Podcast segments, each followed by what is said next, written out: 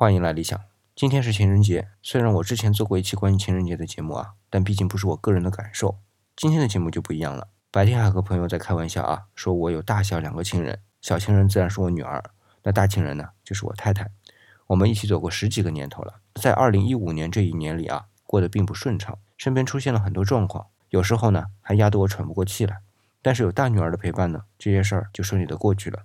按照今天朋友的玩笑啊，我的情人还挺多的。我的母亲、岳母也都算，也都是在我遇到各种情况下给我各种支持。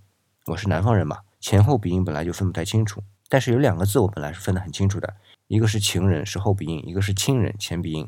但在我看来，有时候啊，就像我刚才说的，母亲、岳母、太太、女儿，情人和亲人啊，已经分不清了，不是发音分不清，而是这个情分已经分不清了。而现在的二零一六年，或者说是丙申年，我能预见到的情况可能比去年更糟。